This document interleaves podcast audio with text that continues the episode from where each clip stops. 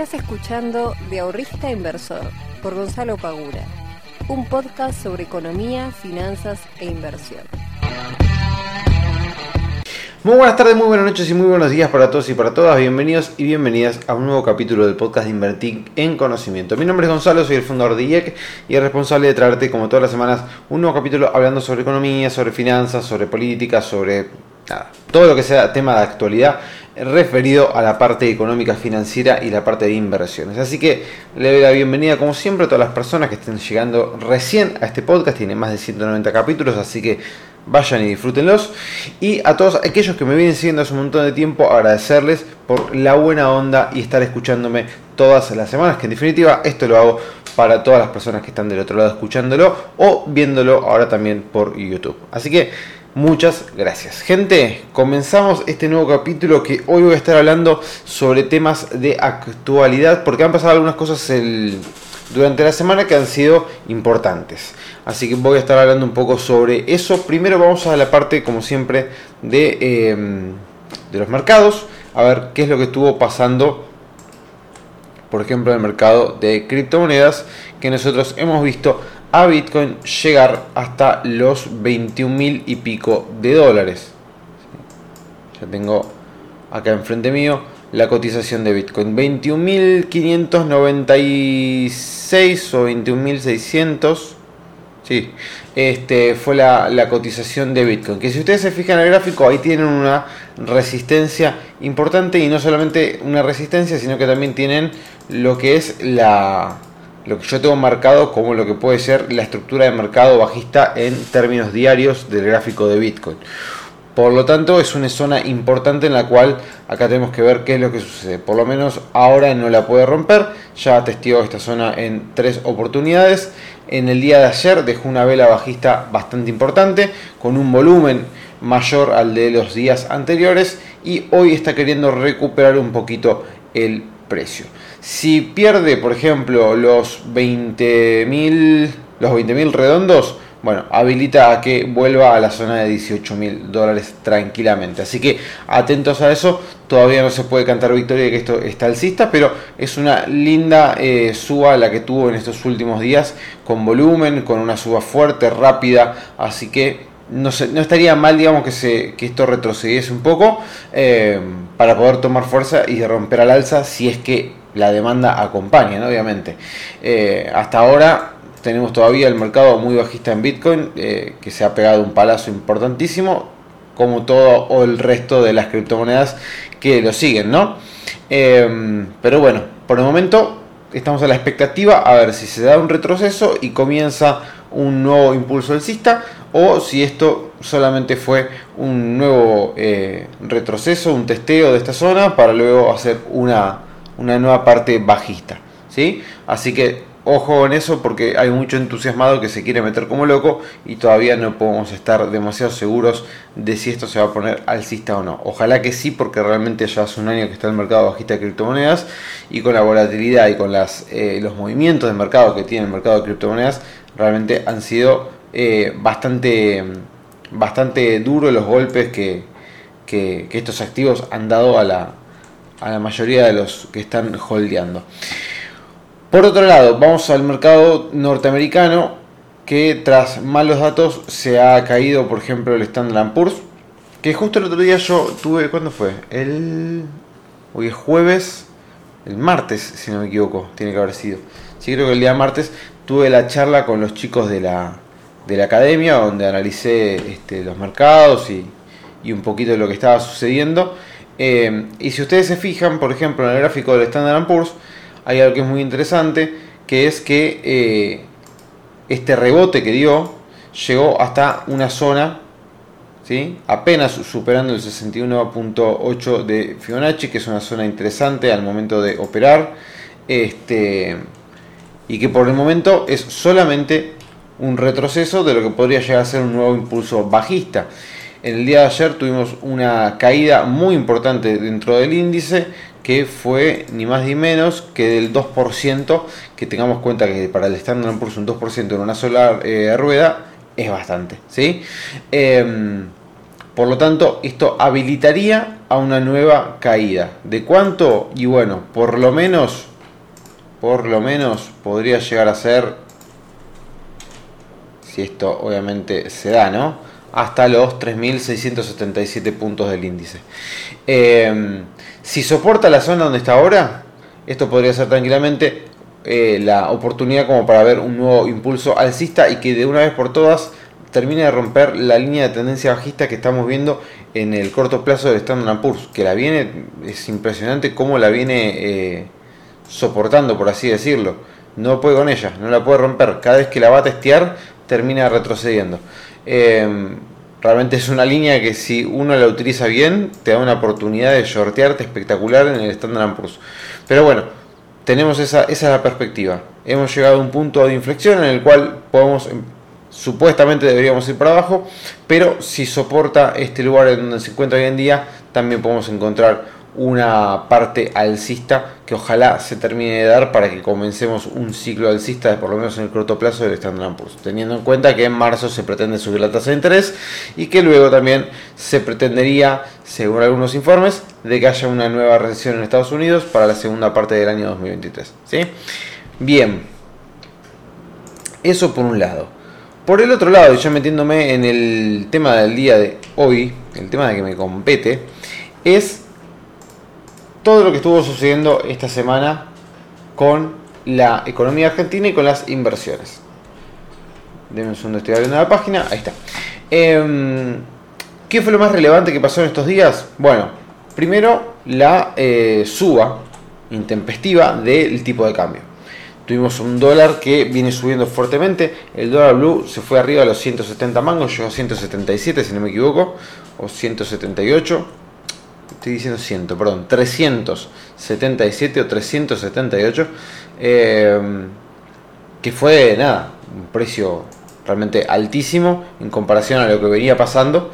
Eh, y esa disparada del dólar hizo que obviamente también todo el resto de los dólares también tuviesen eh, un acompañamiento. Entonces teníamos al tipo de cambio dólar MEP, al contado con liqui, todo arriba de 3.50. Entonces eso obviamente mete presión. ¿Y qué pasó? Salió el ministro de Economía, Sergio Massa, a meter mano. Anunció una recompra por parte del Banco Central de títulos públicos argentinos para poder controlar, ¿sí? obviamente, los precios de los títulos. Eh, eso hizo que automáticamente los tipos de cambio financieros cayeran bastante. Si ustedes se fijan, hoy tenemos, por ejemplo, el MEP en 333 pesos, tenemos el contado con liqui en 350 pesos, o sea, un spread importante. Y si ustedes se fijan, el spread entre lo que es el dólar blue y el, el MEP son realmente 50 mangos de spread, es mucho. Es un spread muy grande que uno, si quisiera, podría hacer un rulo, por ejemplo, en vender Blue y comprar al MEP y te haces, una tasa en dólares bastante interesante. Eh, o a la inversa, ¿no? Uno compra MEP, saca los dólares, lo va a vender al Blue y ya te llegaste a una ganancia automática. Eh, obviamente que te estás eh, estás negreando esa plata. Va, no sé por qué hago las comillas, la estás negreando en serio. Pero bueno, uno podría comprar a 330, no sé, agarras 10 mil, comprar 10 mil dólares a 330, lo sacas por caja, vas al Blue, vendes esos 10 mil dólares, te haces de los pesos y te llevaste, vamos a la cuenta, para hacer las cosas bien. Pero con un spread de 50 pesos, realmente es un spread altísimo. Quizás si tenés que comprar 100 dólares para hacer toda esa vuelta, no sé si será demasiado... Eh, útil en concepto de tiempo, de ir al banco, de bueno, todo lo que conlleva, ¿no? Pero estamos hablando de 10 mil dólares, 10 mil dólares a 330 mangos, 10 mil dólares a 330 mangos son 3 millones 300 mil que estaríamos gastando para poder comprar esos 10 mil dólares, ¿sí? Eh, y después lo venderíamos a los 375 que está el blue son 3 palos 750, o sea que te llevaste 450 lucas con 10 mil dólares, solamente por comprar MEP y venderlo en el blue. Son 500 lucas. Eh, no está nada mal, me parece, ¿no? Pero bueno, tenés que hacer todas esas jugadas, ¿no? Tenés que ir al, MEP, mandarte de tu cuenta, de tu cuenta ir al banco, sacar la plata, ir al blue, venderlo. Eh, después no puedes meter los tres palos 700 ¿no? de vuelta al banco y hacerlo de vuelta, pues te van a terminar bloqueando la cuenta. Pero bueno, es algo que lo hace mucha gente. En función de esto, Massa salió a decir, che, vas a ver una recompra de mil millones de dólares en títulos públicos, que eso obviamente, ¿qué es lo que está haciendo? Hace subir el precio de los títulos públicos, si sube el precio, ¿qué es lo que pasa? Baja la tasa. O sea, es una cuestión este, contraria uno con el otro. Si sube el precio del bono, baja la tasa TIR. ¿sí? La tasa de interés, el retorno termina bajando. Este, eso hace que los bonos rindan menos. A su vez, nosotros con eso, obviamente, hizo que los tipos de cambio financiero, como estaba diciendo, cayeran bastante. Con eso trata de dar un poquito de calma a esta aceleración que se vio en el tipo de cambio. Eh, porque si no, la brecha se le hace demasiado larga. El blue todavía no se dio demasiado, pero bueno, teniendo en cuenta que no tiene la misma cantidad de eh, la misma cantidad de volumen, el blue, lo que es el blue contra lo que se puede hacer el contado de liquidación el MEP, obviamente que no tiene la misma injerencia, pero este todavía no, no ha seguido tanto como ha seguido sí, por ejemplo, el tipo de cambio contado con liquidación el dólar MEP. Pero la idea fue justamente eso, ¿no? tratar de controlar, tratar de dar un manto de tranquilidad a lo que es este a lo que es los como llaman los tipos de cambio. Que baje la tasa de interés podría llegar a habilitar a que Argentina vuelva a los mercados de capitales muy difícilmente. Yo creo que no. Por el momento yo creo que no, que Argentina no puede, no, no, no, hay chance como para que Argentina vuelva al mercado de capitales en decir, che, coloco deuda en los mercados externos. Eh, en ese sentido no me parece que pueda llegar a ser un objetivo viable, por lo menos en el corto plazo.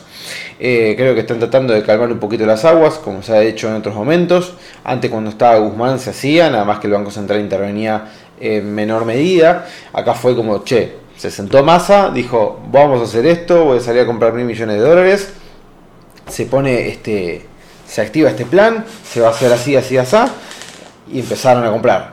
Entonces fue mucho más agresivo eh, y mucho más textual, digamos, cuál fue la estrategia como para tratar de controlar el tipo de cambio. Es una jugada que ya se, que ya se ha hecho en varias oportunidades, no es nueva. Eh, y que podría llegar a ser esperable. ¿Es algo que pueden hacer todos los días? No, no lo pueden hacer todos los días porque el central ya sabemos que no le sobran dólares, le faltan un montón de dólares. Pero bueno, como estuvo comprando durante todos los meses pasados, evidentemente se pueden llegar a dar el lujo, vamos a poner entre comillas, de hacer ese tipo de movidas que encima eh, había leído, eh, creo en el día de hoy, que el FMI se las había autorizado como para poder hacerlos. Así que tenemos eso por un lado. Esto que también ocasionó que las acciones cayeran fuertemente. Si ustedes se fijan, si ustedes están invertidos ya lo sabrán porque lo habrán sufrido lamentablemente. Pero si ustedes miran ahora el gráfico del Merval, en tan solo dos días se comió cuatro jornadas completas de subas. Es decir, lo que subió durante cuatro días consecutivos, que fue un 16%, se lo comió a la baja en tan solo dos días que viene bajando un 17% el Merval. ¿Por qué pasa esto? Por todo lo que estamos hablando recientemente. Y aparte el mercado, si no tiene una excusa, cuando aparece una excusa es perfecto para tomar ganancias. Y uno puede decir, che, pero ¿por qué se está cayendo todo? Bueno, hermano, porque esto pasa siempre. Es una cosa que a mí me, llama muchísimo la atención eh, que la gente se sorprenda, ¿no? O sea, me llama mucho la atención que la gente se sorprenda porque ahora está cayendo y busque motivos de por, cuál, por qué cae. Y muchos preguntan, che, pero ¿por qué está cayendo? ¿Por qué se caen las acciones? Ahora, hace seis meses que viene subiendo sin parar prácticamente y en ningún momento te preguntaste por qué está subiendo. Es muy loco eso, porque cuando vos estás comprado, no te preguntas por qué sube, sube. Y como vos te estás ganando plata, Bárbaro. No te preguntas demasiado por qué está subiendo. Está subiendo. Genial. Ahora, cuando se desploma el Merval, como pasó ayer, como está pasando hoy, en menor medida que ayer, che, pero ¿por qué está cayendo? ¿Qué, ¿Qué pasó que está cayendo? Y sí, maestro, en algún momento va a caer. Que esto yo lo vengo diciendo ya hace bastante. Eh, y lo dije creo que en estos días contestando una pregunta eh, en Instagram, que decía, che, ¿hasta cuándo va a subir el Merval? Eh, y lo dije el otro día en la charla con los chicos también de, de la comunidad. El tema acá es que cuando hay una verticalidad tan importante en el Merval como estaba viniendo en estos últimos días, desde diciembre hasta hace dos días atrás, que subió un 62% en solamente un mes el Merval, una bestialidad, eh, cuando hay una suba tan vertical, cuando hay un impulso tan fuerte, lo más probable es que cuando venga la corrección sea también una corrección violenta, que sea una corrección rápida, fuerte, una caída importante. Eh, entonces, la verdad, a mí no me sorprende para nada lo que está pasando hoy y lo que pasó ayer. Apareció una excusa perfecta para que los inversores salgan a tomar ganancias y después de meses de que el Merval haya subido un 200% en tan solo 6, 7 meses, 213% eh, en 7 meses, la, este, ¿cómo se llama? El anuncio de masa le vino, pero recontra el pelo para decir, listo, agarro la plata y me voy. Ahora, ¿hasta cuándo puede llegar a durar esto? ¿Cuánto puede llegar a caer? Bueno, vamos a ver si el Merval realmente tenía una demanda seria o ya el último tramo era solamente todo humo eh, e impulso de los inversores minoritarios después del el impulso anterior, ¿no?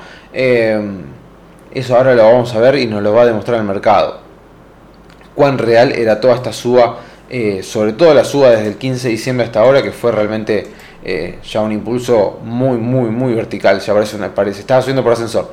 Pero realmente nos sorprende. Si alguien se sorprendió, bueno, evidentemente mm, tendría que empezar a, a, abrir un poquito más el mercado accionario porque este tipo de bajas, después de una suba tan importante, son lo más normal que puede pasar en el mundo. ¿Por qué baja? Puede bajar por el anuncio de masa, puede bajar porque es una toma de ganancias, no importa el por qué. La cuestión es que está bajando. Y la cuestión es que nosotros deberíamos tener un plan para este tipo de situaciones.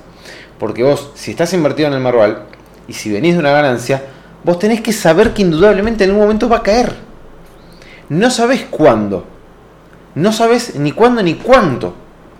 No sabes cuándo, no sabes cuánto y no sabes cuánto vos te va a pegar psicológicamente.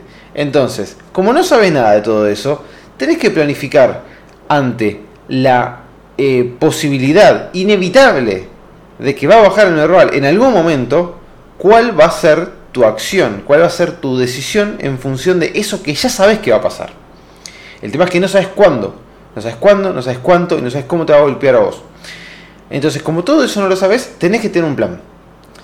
Si no tenés un plan, lo más recomendable generalmente es andar vendiendo o quitando tus posiciones de manera escalonada. Porque de vuelta, como vos no sabías que el Merval iba a subir un 200%, no lo sabías, y si me decís que sí, eso es un mentiroso, pero vos que estás del otro lado no sabías, podías haciendo, ir haciendo ventas escalonadas a medida que el Merval va subiendo.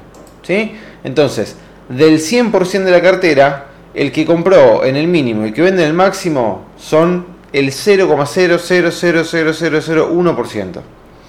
Ahora, la gran mayoría probablemente haya comprado, aguantado, aguantado, aguantado, vendiendo un poco en septiembre, cuando vio un poco de baja, aguantó con el resto de la cartera, aguantó, aguantó y fue vendiendo por tercios. Entonces, algunas personas que pudieron agarrar gran parte de toda este, esta corrección, de este movimiento alcista, lo más probable es que en esta última parte alcista se hayan quedado ya con el 20% de la cartera en acciones, 15% de la cartera en acciones. Y la baja importante que está teniendo ahora, casi que ni los golpea. Cierra en posición y chao. Casi que ni los golpea. Entonces, el error sería quedarte con el 100% constantemente después de semejante suba. ¿Hasta cuándo te pensabas que iba a subir? ¿Cuánto más te pensabas que iba a subir? Entonces nosotros debemos tener estrategias de salida, tanto de salida como de entrada, para que este tipo de cosas no nos golpee. Es muy importante, es algo fundamental que nosotros tenemos que tener previsto. Ahora, si vos tenías y te quedaste comprado en el 100% de tus acciones con el Merval y te comiste la baja del 17%, bueno, dependiendo de dónde vos hayas entrado en el Merval, todavía estás a tiempo de poder salir y llevarte una buena ganancia, por ejemplo, si esa es tu decisión, si ese es tu miedo. Si tu miedo es que esto pueda seguir eh, cayendo y no querés perder la ganancia, todavía estás recontra tiempo. Obviamente dependiendo de cuándo hayas entrado al Merval. Ahora, si entraste lamentablemente hace dos días atrás, y bueno, estás perdiendo plata. Pero vos tenías que saber, si entraste dos días atrás, tenías que saber que estás comprando en recontra mega máximos y que estás comprando en un punto de inflexión porque estás con una suba que no se la ve el Merval hace años, literalmente. Entonces, si vos compraste sabiendo de que muy probablemente se iba a caer, bueno, tenés que empezar a asumir esa, responsabilidad. Este, y quería hablar un segundo rápidamente sobre el tema de los billetes, porque no sé si lo leyeron o si vieron el resumen que yo hice, que eh, el gobierno admitió que están evaluando ya sacar billetes de mayor, eh, denominación, de 2.000, 5.000 y quizás con la posibilidad de sacar un billete hasta de 10.000 pesos. Que el de 10.000 pesos uno podría decir está bien, eh, teniendo en cuenta los precios de las cosas, ¿no? Básicamente. O sea, hoy por ejemplo, mil pesos es comprarte, vas al supermercado de enfrente de tu casa, eh, te compras dos, tres cosas, ya son mil pesos. Dos cosas, una coca grande y paquete de papas fritas y no sé. Ahí ya tenés una luca. Este, entonces, un billete de 10.000 podría llegar a ser una posibilidad. El billete de 10.000 me parece que por una cuestión más, eh, no por una cuestión práctica, sino por una, una cuestión más política, Mm, quizás no lo van a sacar, quizás se lo dejen para el próximo gobierno, ya sea el mismo que está ahora o un cambio.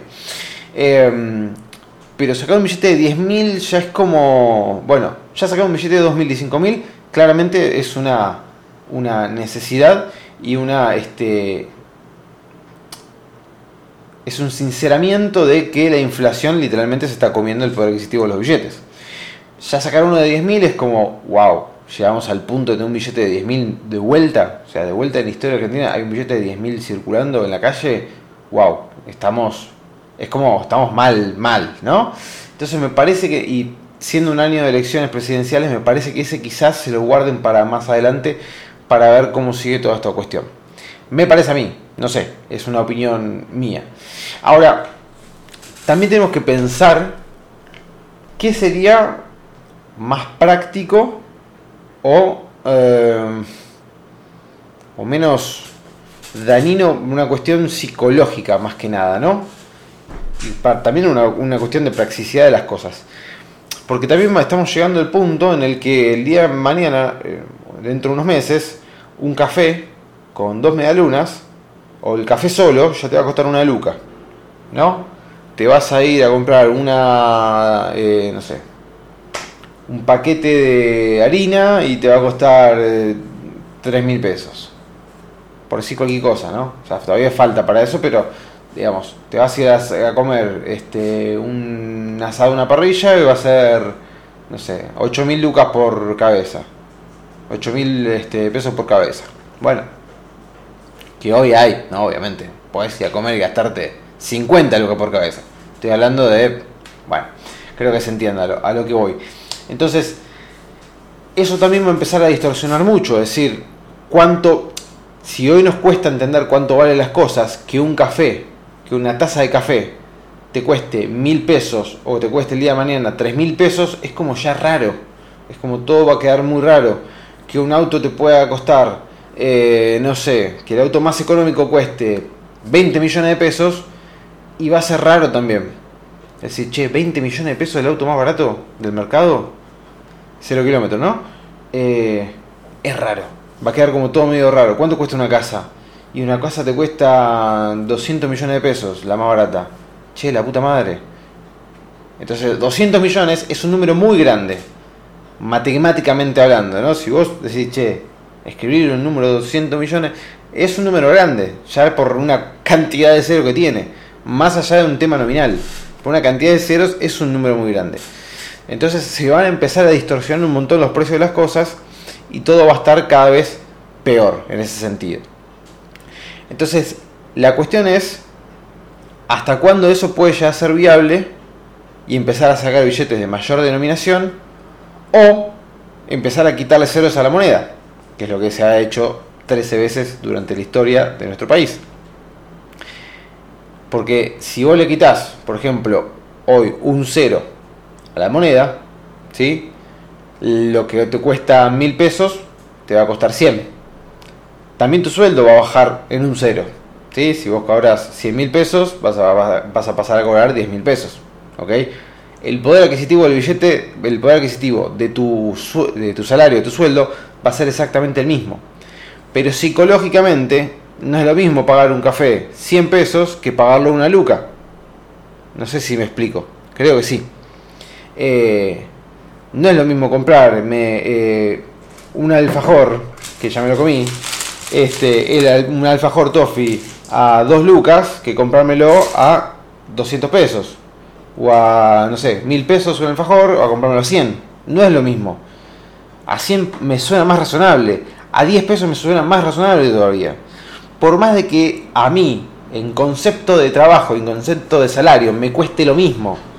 ¿Sí? O sea, si a mí una luca hoy es el 1% de mi sueldo, y yo le saco dos ceros, 10 pesos también va a ser el 1% de mi sueldo. En ese sentido es exactamente lo mismo. Pero me suena más razonable pagar 10 pesos por un alfajor que pagar 1000. ¿Me explico? Entonces, ¿hasta qué punto nosotros podemos hacer esto de seguir agregando billetes de mayor denominación sin que ya pierda todo tipo de sentido todo? Eso es este, una reflexión que, que quería hacer. Yo creo que en algún momento, inevitablemente, inevitablemente, le van a terminar sacando ceros a la moneda, se creará el peso ley X, o le cambiaremos el nombre, le pondremos otra cosa, no sé. Pero me parece que a estos niveles de inflación, inevitablemente en algún momento se va a tener que sacar este 1 o 2 ceros por lo menos a la moneda, como para tratar de normalizar, entre comillas, este, los precios, lamentablemente, con todo este quilombo inflacionario que tenemos. Bueno, gente, hasta acá hemos llegado. Ya se pasó a los 20 minutos, así que los dejo para la próxima y nos vamos a estar viendo en un nuevo capítulo la semana que viene. Les mando un muy fuerte abrazo, que tengan un lindo fin de semana. Chao.